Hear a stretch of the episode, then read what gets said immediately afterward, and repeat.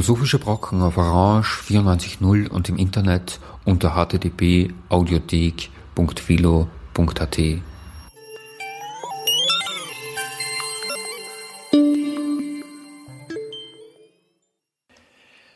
Schönen Nachmittag. Bei einer Sendung der Philosophischen Brocken begrüßt Sie Herbert Rachowitz. Wir bringen heute zwei Vorträge und zwar aus dem Anlass der Eröffnung einer Ausstellung über den Wiener Kreis, The Vienna Circle, Exact Thinking in Demented Times. Diese Ausstellung läuft vom 20. Mai bis Ende Oktober im Hauptgebäude der Universität Wien und ist generell dem Wirken und dem Umkreis und den Nachwirkungen des Wiener Kreises gewidmet. Wir werden über die Ausstellung selbst äh, in Kürze noch eine eigene Sendung bringen. Heute als einen Start mit der Beschäftigung mit diesem Themenkreis zwei Vorträge aus dem Symposion über Otto Neurath, das Ende Mai in Wien stattgefunden hat. Der erste Vortrag von Fritz Stadler, Philosoph und Historiker an der Universität Wien, beschäftigt sich ganz allgemein äh, mit der politischen Tätigkeit und dem politischen Selbstverständnis der Mitglieder des Wiener Kreises. Die politische Dimension ist, äh, wie gesagt, äh, äh, sehr komplex. Man kann einerseits die politischen Aktivitäten der Mitglieder aufzählen und kommentieren. Sie sind einzureihen in das Spektrum zwischen Liberalismus und Sozialismus. Aber wir stoßen schon auf Schwierigkeiten, wenn wir die Kategorien links, rechts, bürgerlich, revolutionär etc. anwenden und wir haben dann nach 68 und vor allem 89, 90 eine äh, völlig veränderte Situation in der Bewertung und Interpretation der Aktivitäten äh, des äh, von Wiener Kreismitgliedern oder der Einordnung der gesamten Gruppe. Ich werde versuchen, das etwas zu konkretisieren, einzugehen auf sowohl die politische Einstellung, Aktivitäten, Publikationen, einzelner Wiener Kreismitglieder, aber auch äh, auf äh, die zentrale Frage, kann man überhaupt äh, den Wiener Kreis oder den Schlickzirkel politisch repräsentativ charakterisieren. Wir haben also die Frage, gibt es einen linken oder einen rechten Wiener Kreis, was bleibt im Zentrum, was ist in der Peripherie zu finden. Und äh, die bisherige Historiographie bezieht sich auf die äh, Personen, dass wir aufgrund äh, von historischer Evidenz und Veröffentlichungen zumindest die Leute dem linken Flügel zuschreiben können. Wir haben die Verbindung oder die Kennzeichnung als rechter oder konservativer Flügel äh, der Schlick äh, mit äh, Schlick im Zentrum. Aber schon hier zeigt sich, wenn man in die einzelnen Biografien geht, dass diese Zuordnung, dieses Schema brüchig ist. Wenn man vom Zentrum redet, und das ist natürlich auch eine politikwissenschaftliche Kategorie, dann haben wir hier beispielsweise schon zwei Gegenbeispiele. Viktor Kraft war Mitglied der Sozialdemokratischen äh, Partei. Richard von Mises kritisiert seinen Bruder Ludwig von Mises wegen dessen äh, Marktorientierung. Und äh, Gustav Bergmann war in der Frühphase des Wiener Kreises in Wien tatsächlich äh, linksorientiert. Äh, noch schwieriger wird es, wenn wir die zweite Generation und die Gäste betrachten, die wir natürlich heute nicht äh, charakterisieren können. Wir haben äh, in dieser Gruppe äh, von Schlickschülern äh, Mitgliedern der Kommunistischen Partei, Walter Hollitscher, äh, später Ludovico Chemonard. Wir haben ex, linkssozialistische Positionen und äh, im Wesentlichen wird noch einmal dieses Spektrum äh, von äh, bürgerlich-liberal äh, bis sozialistisch äh, abgedeckt. Und die Frage, stellt sich, inwieweit hier eine Korrelation mit den Schriften, mit der Theorie des logischen Empirismus hergestellt werden kann. Ich will hier nicht durchgehen, die einzelnen Personen. Bei Karl Popper ist es klar, dass er hier eine ähm, ähm, sozialdemokratische Position vertreten hat in der Zwischenkriegszeit. Das äh, hat dann später Melchior Cohen als Progressive Liberalism äh, bezeichnet. Übrigens äh, findet gleichzeitig auch eine ähm, Veranstaltung statt mit ihm heute. Und äh, wir haben äh, von den Gästen äh, Personen, die aktiv waren im Roten Wien und die gleichzeitig, wie Hans Kelsen, zum Beispiel sich bekannt haben zur Republik, zur demokratischen Position und das in Verbindung brachten mit ihrer Lehre. Wenn man äh, den Ausdruck logischen Empirismus verwendet, dann müssen wir natürlich die Berliner Gruppe mit einbeziehen. Und hier haben wir ein Pendant zum linken Flügel mit Tempel und Reichenbach, aber das würde äh, zu weit gehen. Was den Wiener Kreis anlangt, äh, so ist hier zu erwähnen, dass die Außenorientierung nicht zufällig mit dem Verein Ernst Mach äh, markiert ist und äh, seinem Umfeld. Und hier sehen wir schon, dass es hier äh, progressive, fortschrittliche, aufklärerische Positionen gibt und konkrete Vereinigungen, die dieses Umfeld prägen. Und man kann all diese Aktivitäten bis 1934 eben einordnen in die Kulturbewegung des Roten Wien und äh, mehr oder weniger auch in den äh, Schriften der einzelnen Mitglieder Positionen finden und Manifestationen für diese Einstellung, für diese Weltanschauung und für diese politischen äh, Positionen. Es ist kein Zufall, dass dieser Verein nach Ernst Mach benannt wurde, wenn man dessen Leben betrachtet so ist er ein Beispiel äh, für die Verbindung äh, von äh, wissenschaftlichem Weltbild, später wissenschaftlicher Weltauffassung und konkreter wissenschaftlicher Arbeit. Er hat sich in seiner Praxis gegen jede Form des Nationalismus, Rassismus, Antisemitismus gewandt, gegen die Teilung übrigens der Prager Universitäten, eine deutsche und eine tschechische. Und er war äh, sozusagen im Zusammenhang mit dem ersten Wiener äh, ersten Positivismusstreit, also Lenin, äh, Attacke, Materialismus und Empiriokritizismus, Gegenstand einer sehr politischen Auseinandersetzung.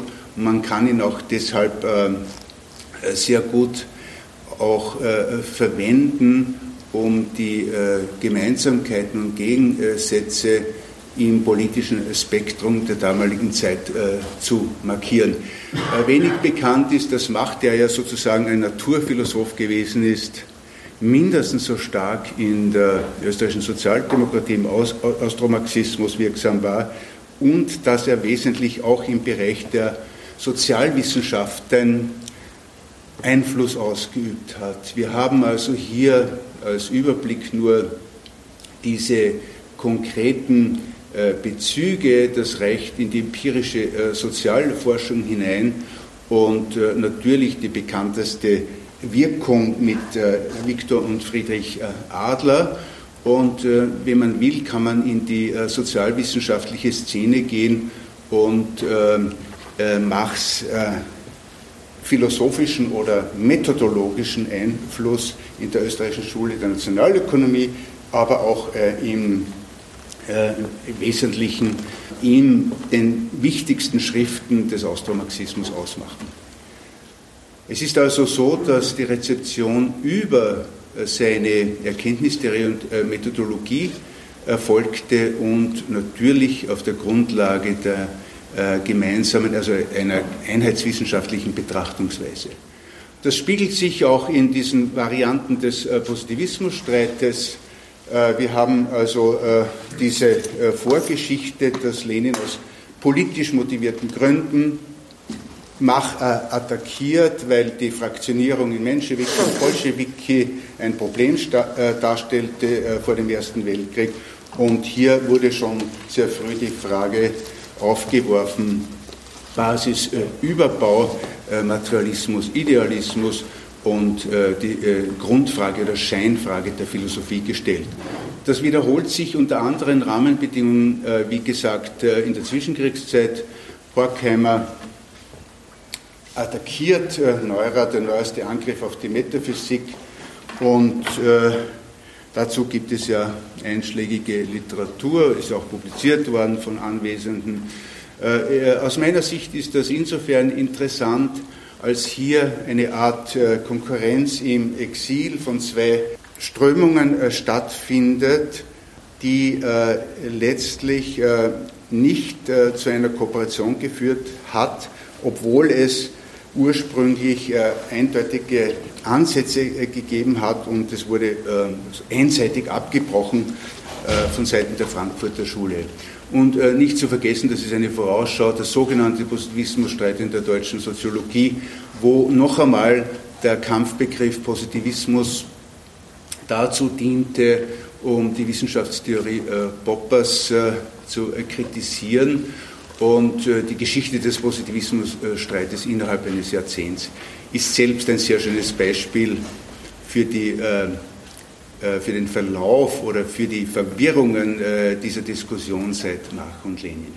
Wenn wir einzelne Mitglieder charakterisieren, so haben wir konkrete politische Funktionen und Aktivitäten, wie zum Beispiel des Mathematikers Hans Hahn, Mitglied des Stadtschulrats, äh, Proponent der Schulreform, Obmann der Vereinigung sozialistischer Hochschullehrer, Vorstand im Verein Ernst Mach und natürlich Co-Autor der Programmschrift. Und in äh, seinen äh, populärwissenschaftlichen Publikationen äh, plädiert er für die sogenannte diesseitsorientierte äh, Philosophie mit Ockhams äh, Rasiermesser. Im Zentrum dieser Tagung haben wir Otto Neurath und hier, er ist natürlich ein Paradebeispiel äh, für diese Verbindung von Philosophie, Wissenschaft und äh, Politik. Äh, die, ich gehe nicht die Details der Biografie durch, das Buch von Günter Sandner sei hier empfohlen, aber allein diese Auflistung seiner, seines Engagements mit in mehreren Stationen Österreich, Deutschland, Holland, England ist äh, äh, beeindruckend und äh, es ist immerhin auch so, dass er im Rahmen des Wiener Kreises versucht hat, das Thema in den Schlickzirkel zu bringen. Das Ergebnis war, dass es nur einen inoffiziellen Zirkel gegeben hat über Marxismus am, am 23.01. 1930. Und wir haben glücklicherweise die Aufzeichnungen die äh, Dokumente dieser Diskussion. Neurath hat, äh, das werden wir im Laufe der Tagung hören, sich den Natur, der Mathematik, Natur und den Sozialwissenschaften gewidmet und äh, gegen Ende seines Lebens in Richtung einer ökologischen Ökonomie äh, äh, sich äh, bewegt und äh, das ist äh, schon angelegt äh, sehr früh, wenn man seine Schriften anschaut und sozusagen nicht nur die Grundthematik wie Einheitswissenschaft, rationale Wirtschaftsbetrachtung oder das Projekt der Enzyklopädie bis hin zu den Foundations of Social Sciences. Das ist eine äh, Entwicklung, die äh, aus seiner Sicht äh, konsistent und kohärent ist und die nicht nur in der heutigen Wissenschaftsphilosophie mit dem berühmten Schiffergleichnis manifest geworden ist.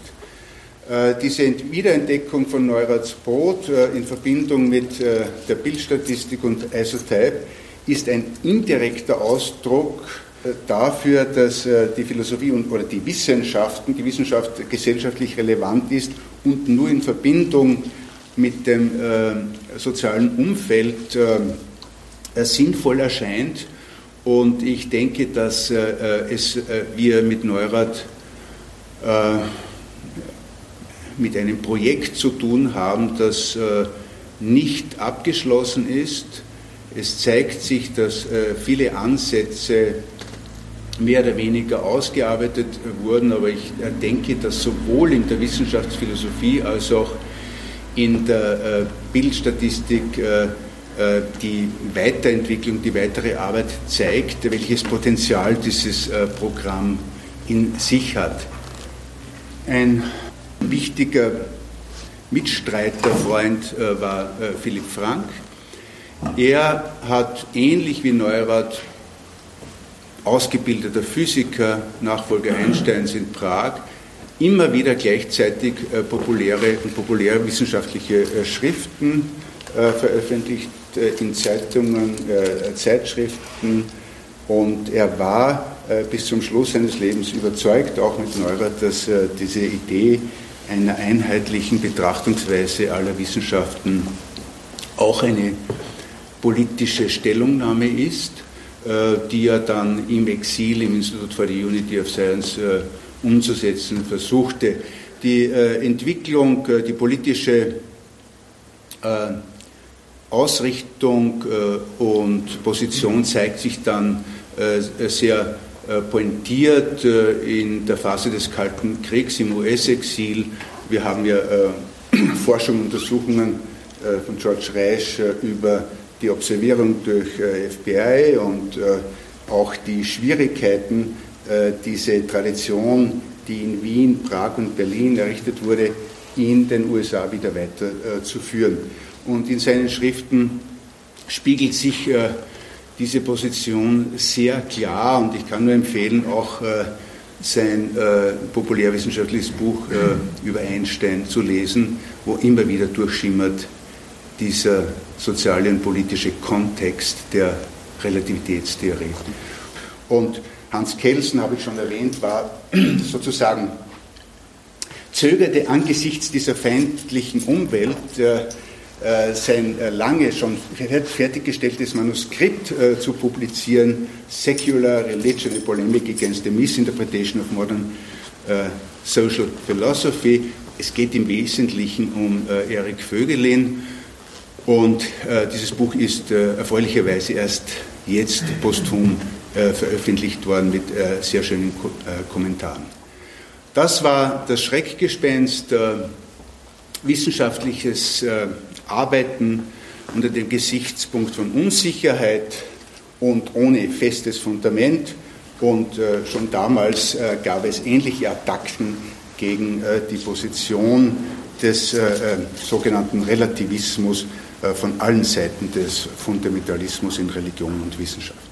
Es war also ein kultureller Kampfbegriff, und äh, man kann sagen, dass Philipp Frank hier ein Pionier war in der Verteidigung äh, dieser wissenschaftlichen Position, und zwar sowohl innerwissenschaftlich als auch im Rahmen äh, politischer Gemeinschaft. Und die Ironie der Geschichte liegt nun darin, oder man kann es als Paradoxon bezeichnen, dass im Zuge der sogenannten Science Wars diejenigen, die sozusagen die hm, Naturwissenschaften vertreten, die Hard Sciences, nun äh, die äh, Positionen von äh, Neurath, äh, Frank und Popper attackierten. Das heißt, es ist eine Umkehr unter unterschiedlichen historischen äh, Bedingungen. Ich gehe nicht ein auf diese Argumentation. Äh, Sie werden sich erinnern an diese heftige Debatte in den USA und äh, mit Verzögerung im deutschsprachigen äh, Bereich. Aber hier haben wir genau diesen Gegensatz, der sozusagen einige Jahrzehnte später von denjenigen, die die exakten Naturwissenschaften verteidigen wollen, als Argument gegen eine sogenannte relativistische Position äh, reformuliert wird. Das hat äh, erfreulicherweise und dankenswerterweise George Reisch in seinem Buch über ähm, die äh, Wissenschaftsphilosophie in der Phase des Kalten äh, Krieges sehr schön herausgearbeitet und man versteht, wenn man äh, dieses Buch gelesen hat, äh, sehr viel besser, warum sich die äh, Wissenschaftstheorie und Wissenschaftsphilosophie im Vergleich zu den europäischen Ursprüngen so stark verändert hat dass er nur mehr als normative analytische Wissenschaftstheorie zurückgekehrt ist. Eine ähnliche Biografie haben wir wie Neurath und Frank bei Carnap zu beschreiben. Er wird äh, im Ersten Weltkrieg zum äh, Pazifisten, ist mit Reichenbach in der sozialistischen Studentenbewegung, Wandervogelbewegung, Jugendbewegung und Neue Sachlichkeit prägen seine Entwicklung. Und er ist ein äh, exponierter Anhänger des äh, Roten Wien im Vorwort zum logischen Aufbau, auch äh, äh, nachzulesen.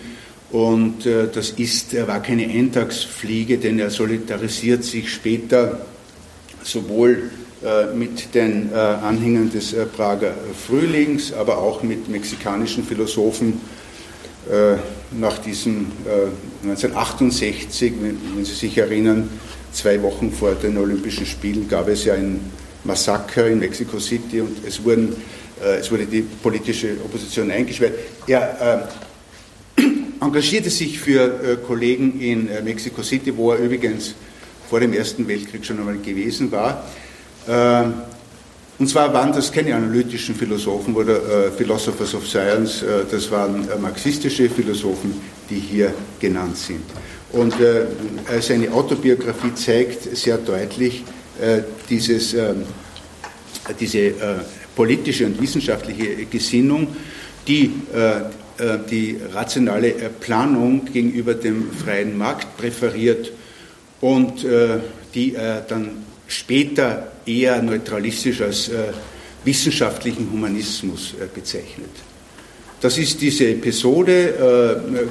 Carnap hat sich also eingemischt, er hat Statements abgegeben, er hat Memoranda unterzeichnet und diese individuelle Aktivität ist natürlich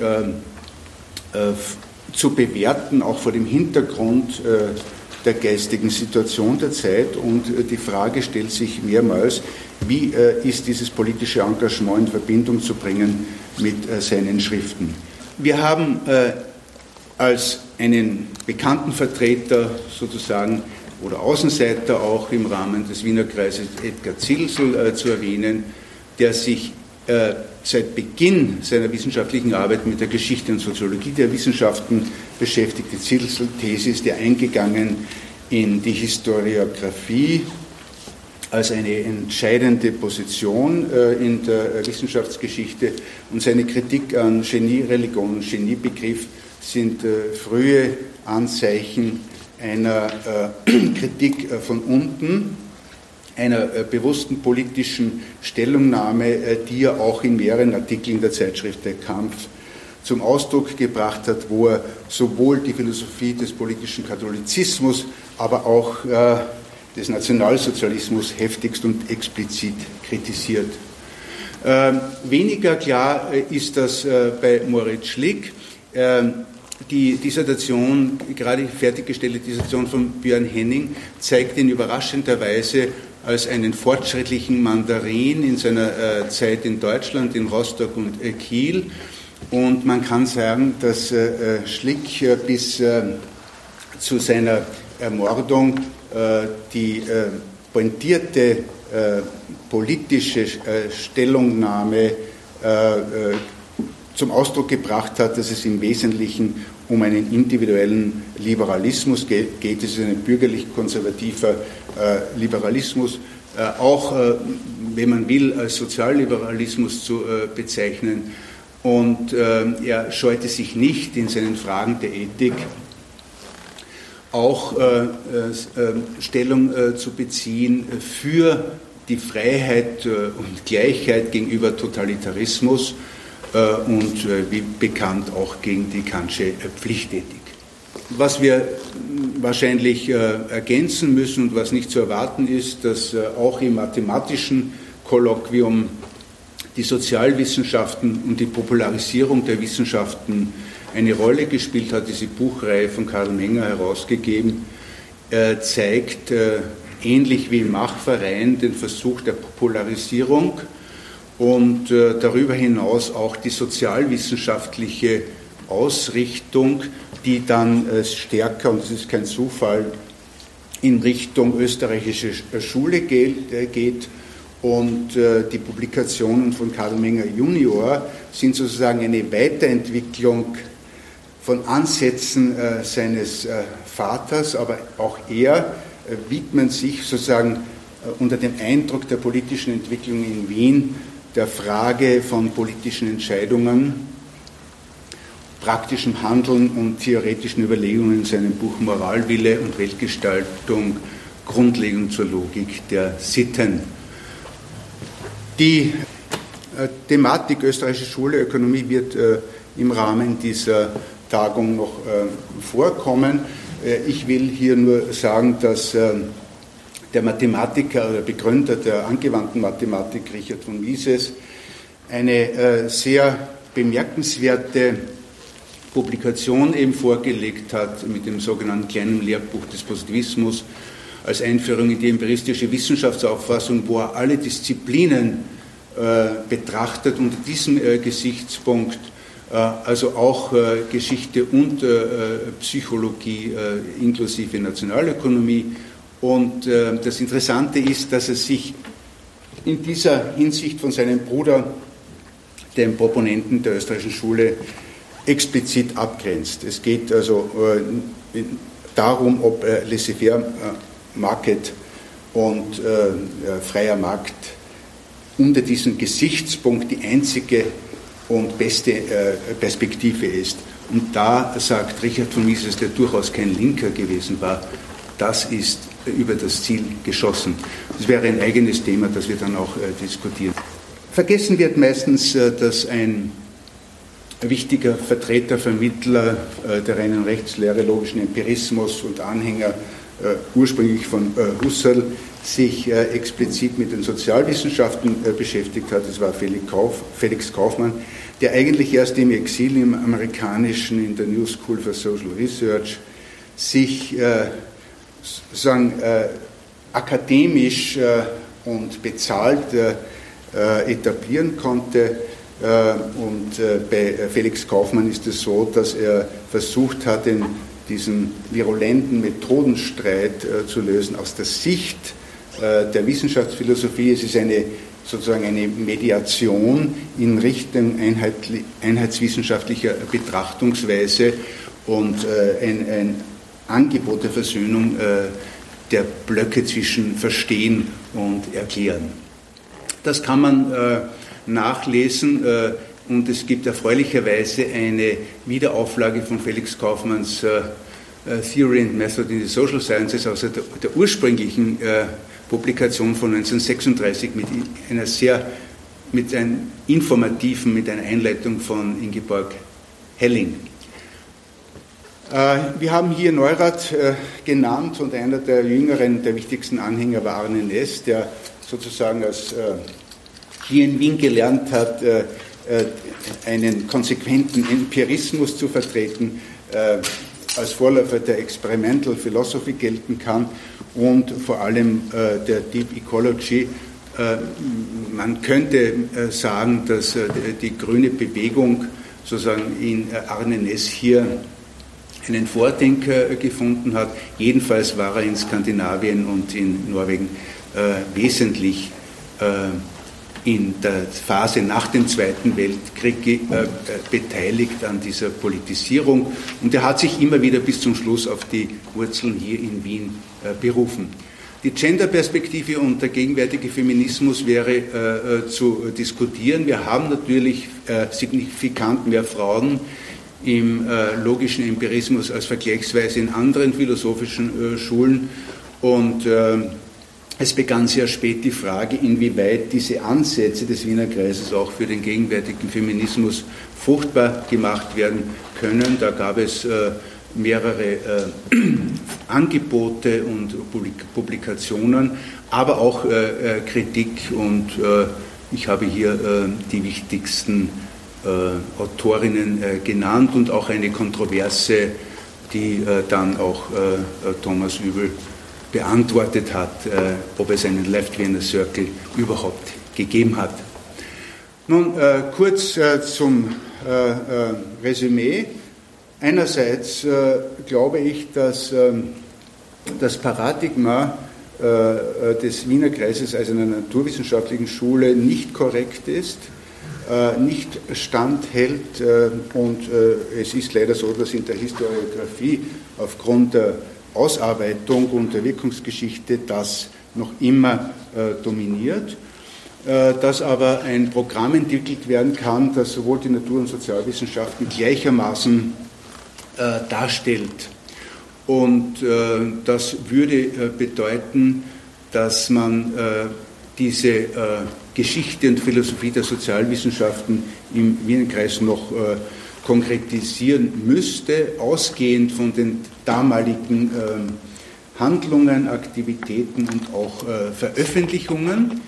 Äh, und abschließend äh, könnte man äh, sagen, dass die Inkludierung der Sozialwissenschaft auch dazu führt, zum Thema, das wir in dieser Tagung behandeln, nämlich Politics, Democratic Education und Empowerment, theoretische und philosophische Beiträge zu liefern und diesen Zusammenhang zwischen philosophischer Programmatik und politischem Engagement. Wir hatten ja eine Tagung unter dem gleichen äh, Titel vor einigen Jahren noch äh, stärker zu äh, konkretisieren. Ich will nicht mehr eingehen auf die Dauerdebatte der, des Tatsachenwertedualismus, der immer als Bollwerk angeführt wurde, um diese Verbindung zu ermöglichen aus meiner Sicht äh, ungerechtfertigt. Und ich glaube, dass wir über den Emotivismus oder metaethischen Non-Kognitivismus hinausgehen sollen und können, um das, was ich beschrieben habe, äh, zu begründen. Das gilt äh, für die Rechtswissenschaft, das gilt äh, für die äh, Positionen Ethik, Moral, Philosophie und Politik im Wiener Kreis mit diesen immerhin nicht wenigen konkreten äh, Beiträgen. Und äh, ich würde dann enden mit einem äh, Resümee, dass es zwar keine politische Diskussion explizit im Schlickzirkel gegeben hat, das ist nachweisbar, dass es eine politische Praxis im weitesten Sinne bei der Mehrheit der Wiener Kreismitglieder gegeben hat, dass äh, ein signifikanter Teil der Wiener Kreismitglieder politische und politisch relevante äh, Schriften äh, vorgelegt hat, inklusive Wertedimension, Moralphilosophie und Ethik und dass es ein implizites Forschungsprogramm für die Sozialwissenschaften gegeben hat, die aus praktischen und politischen Gründen, welches nicht ausgearbeitet wurde, äh, dass äh, daraus folgt, äh, das Fremdbild vom apolitischen und politisch neutralen bis rechten Wiener Kreises ist unhaltbar. Das individuelle Spektrum der Mitglieder reicht von linkssozialistisch über sozialliberal und, bis konservativ-liberal. Und dass man, wenn man versucht, die, die gesamte Gruppe der Strömung zu charakterisieren, nur die Möglichkeit hat, die gemeinsamen Publikationen äh, Manifest, äh, die, die Buchreihen äh, zu betrachten bis hin zur Enzyklopädie. Und dass das hinreichen würde, um auch diese Thesen weiter zu belegen. Äh, das, die historische äh, Dimension eröffnet sich dadurch, dass der Wiener Kreis inklusive Machverein tatsächlich ein Phänomen des Roten Wiens gewesen ist äh, das gilt auch für Schlick, der ja Vorsitzender des Vereins war und dagegen heftig protestiert hat. Und dass die Emigrationsgeschichte eine Bestätigung dafür liefert, für diese Entwurzelung bei gleichzeitiger Internationalisierung aufgrund philosophischer, weltanschaulicher und politischer Gegenschaften. Ich schließe also dann mit einem vorläufigen Statement dass es eine enorme Differenz gibt äh, von Selbstverständnis, Selbstbild und Fremdzuschreibung und dass hier nur vergleichende Studien als umfassendes Forschungsprogramm weiterhelfen. Danke.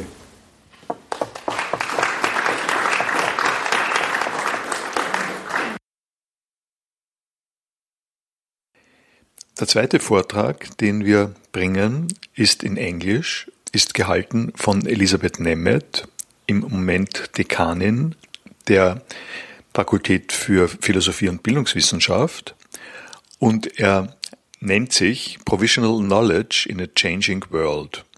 Es geht um Otto Neuraths Begriff wissenschaftlicher Erfahrung, wissenschaftlicher Erkenntnis und insbesondere um die Rolle, die sein Wissenschafts- und Erkenntnisbegriff äh, für die Politik spielt. My starting point will be a discussion in science studies from 2000 on, and I will confront the topics which are discussed in this context, in this uh, um, context of our days, uh, with, with a paper uh, Neurath wrote before World War I. Harry Collins uh, and his collaborators are highly influential researchers in the field of science studies. In some interesting papers from 2002 and 2010, they distinguish three waves of science studies during the second half of the 20th century, each of which uh, involves a specific way of looking at the relationships between scientific knowledge and political decision making. Wave one, which they call positivism, from 1950 to Kuhn. Wave two, social constructivism, from Kuhn to 2000. And wave three, from, from 2000, uh, which is their own project to develop what they call a normative theory of expertise and decision making. In quote one, we read in the 1950s and 60s, the sciences were thought of as esoteric as well as authoritative. Therefore, it was inconceivable that decision making in matters that involved science and technology could travel in any other direction than from the top down. In contrast to what they call the positivistic view, the second wave stressed that science was a social activity that depends heavily on extra scientific factors. The social constructivists' description of science was much richer than that of wave one. It was based on careful observation and a relativist methodology. Wave two took a completely different stance than Wave 1 on the role science can and ought to play in political decision making. It criticized top down decisions and required the democratic public to be involved in science and technology related decision making. However, Wave 2 brought about a particular problem, and now I read quote 2. By emphasizing the ways in which scientific knowledge is like other forms of knowledge, sociologists have become uncertain about how to speak um, about what makes it different. In much the same way, they have become unable to distinguish between experts and non experts. End of quote. Therefore, it became almost impossible to spell out what the sciences, the experts' specific role in political decision making is and what it ought to be. It is this problem Colin, Collins et al. set out to solve in Wave 3. They want to give a normative theory of scientific expertise, which can spell out first what makes science different from other forms of knowledge, and second, why this specificity justifies a special role of science and technology in political decision making. A role which is not unconditionally authoritative, as in Wave 1, as they put it, but can be specified and distinguished from the roles other agents play. Quote 3 Wave 3 involves finding a special rationale for science and technology, even while we accept the findings of Wave 2, that science and technology are much more ordinary than we once thought. Today, I would like to put this project in a historical perspective by confronting it with Otto Neurath's article from 1913, in which he discussed surprisingly similar issues. The Wanderer of Cartesius and the Auxiliary Motive on the Psychology of Decision, I will put the main focus on the philosophical and at the same time sociological diagnosis which Neurath made in 1913 and contrast it with Collins' views from 2002 and 2010. That is to say, I will mainly focus on the way Neurath and Collins de- describe the problems they want to respond to, less the solutions. So let's take a look on Neurath's 1913 article. In its first part, Neurath makes some points which sound as if they were taken from a manifesto of what Collins calls Wave 2. At the beginning of his paper, Neurath quotes a long paragraph from Descartes' Discours de la Méthode, in which Descartes presents the famous four maxims which he decided to follow in his moral and social life while he was searching for the truth. For Descartes, those maxims are provisional because he assumes that when definite knowledge will be achieved, those maxims could be replaced by knowledge finally. Neurath is particularly interested in Descartes' second maxim to be as firm and resolute in my actions as I was able, and not to adhere less steadfastly to the most doubtful opinions when once adopted than if they had been highly certain.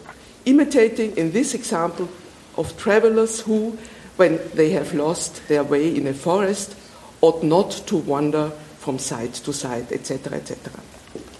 Neurath praises Descartes, the father of rationalism, as he calls him, for acknowledging in principle the necessity that we must act with insufficient insight. Yet, he criticizes him for not counting theoretical thinking among actions. While Descartes made a sharp distinction between thinking and action, Neurath argues the differences between thinking and action are only of degree. It was, I quote, a fundamental error of Descartes that he believed that only in the practical field could we not dispense with provisional rules. The first reason that Neurath gives for this is that the limited span of life already urges us ahead. However, now we are in quote six, there are also more fundamental objections to the Cartesian view. Each attempt to create a worldwide picture by starting from a tabula rasa is full of trickeries, he says here. He says uh, the correctness of each statement is related to that of all the others. We cannot express any statement without applying all of our preceding concept formation. Each attempt to renew it from the bottom up is by its very nature a child of the concepts at hand. This paragraph has become quite famous among philosophers who have reconstructed the history and philosophy of logical empiricism during the last decades of the 20th century.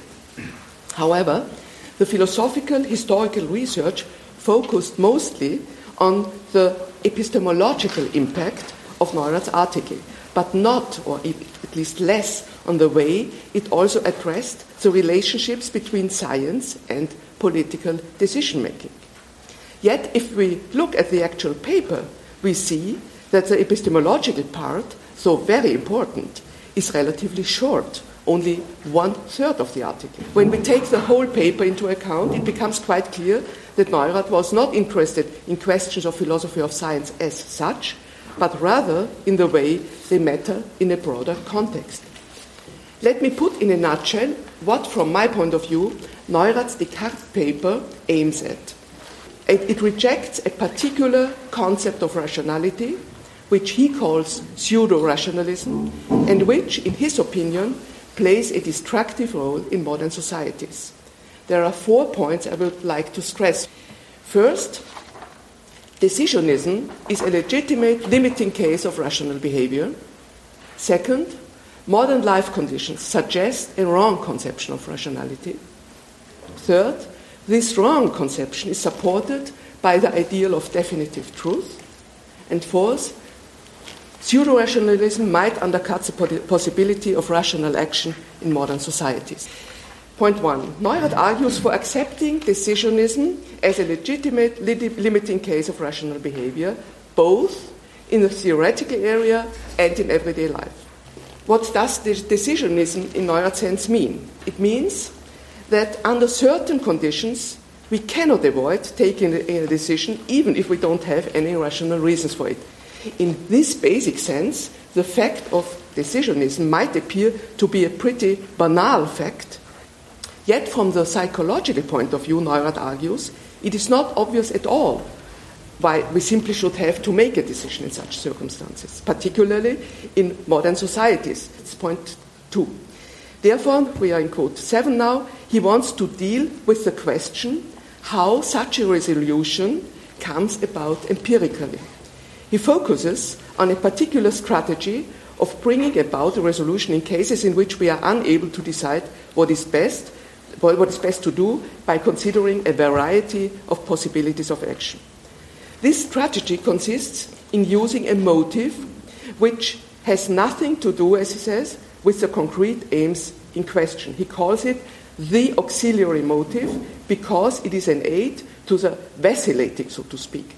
The auxiliary motive appears in its purest form as drawing of lots. Neurath holds that the social conditions of modern life prompt people to assume a wrong conception of rationality that is, is to say, a conception which, which does not allow for what he calls decisionism as a limited case.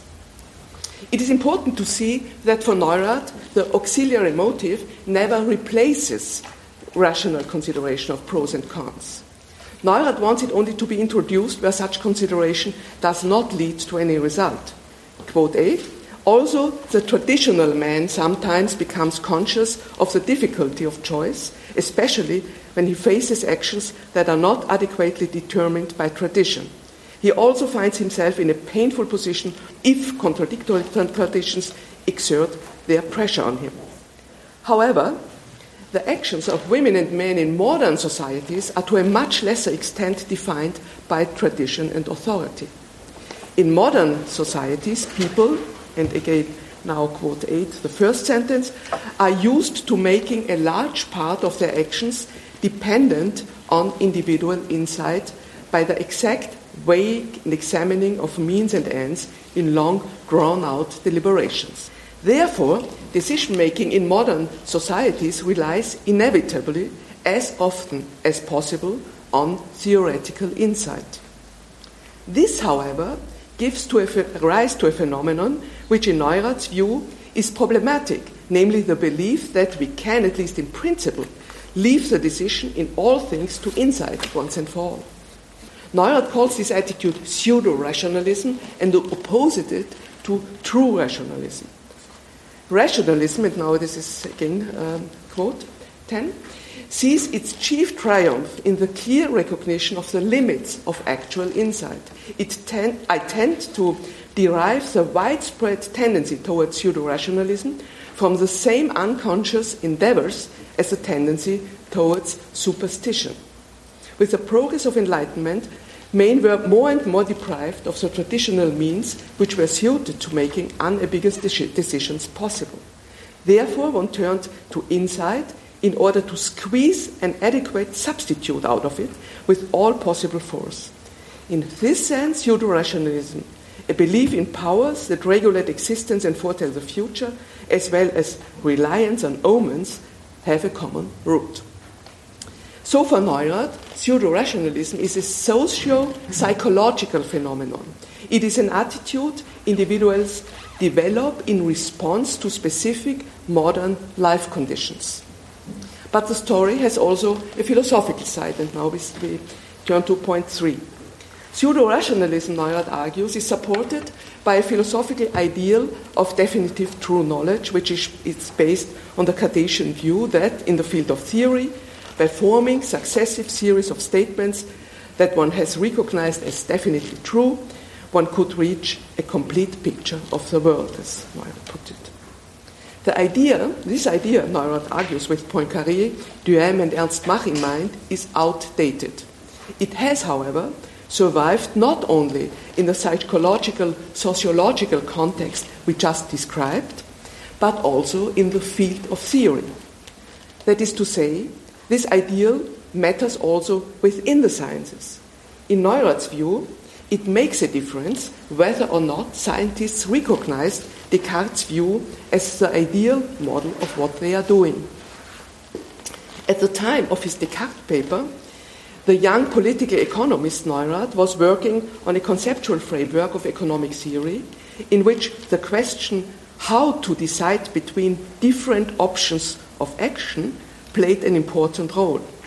He emphasized that in economics, as in everyday life, there is no single unit of measurement with the help of which we could calculate all options we are confronted with. The options between which we, individuals or communities, have to choose comprehend inhomogeneous elements of wealth and these inhomogeneous bundles, they are structured in various and even sometimes incompatible ways. Therefore, it is often not only practically difficult to find out what the optimum under given circumstances would be. Even from a purely theoretical point of view, the concept of the optimum might, under particular circumstances, be shown to be deprived of any clear meaning. Therefore, economists, in Neurath's view, should no longer fo- follow the pseudo rationalist ideal that inhomogeneous structures of well being should be reduced to one unit of measurement and thereby made calculable. Instead, they should aim at systematically comparing those inhomogeneous constellations in kind and represent them in ordinal ranking. A concept, a conception of rationality that does not recognize the limits of insight might undercut the possibility of rational action in modern societies. How could pseudo rationalism make rational action impossible? Neurath addresses two levels. On the psychological level, Neurath argues, pseudo rationalism leads partly to self deception, partly to hypocrisy, which means that it ruins an essential, an essential precondition of rational thinking, namely intellectual honesty. On the social and political level, pseudo rationalism is no less destructive, and I turn to quote 11. The pseudo rationalists always want to act from inside and are therefore grateful to anybody who is able to talk them into believing that they act from inside. Politicians and other public actors will therefore be encouraged only to pretend rationality. And this would be the beginning of the end of rational arguing in public affairs, for it is merely a matter of time that citizens, as Neurath argues, will see through the apparatus of making believe uh, and will then be pushed to return to superstition, to instinct, or to absolute simplicity.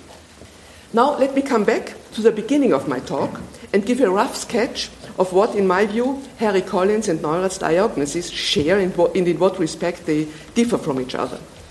The scenario which Neurath painted in 1913, then only as a possible one, resembles our actual post postmodern condition to a surprisingly large extent, at least if we take up Harry Collins' diagnosis.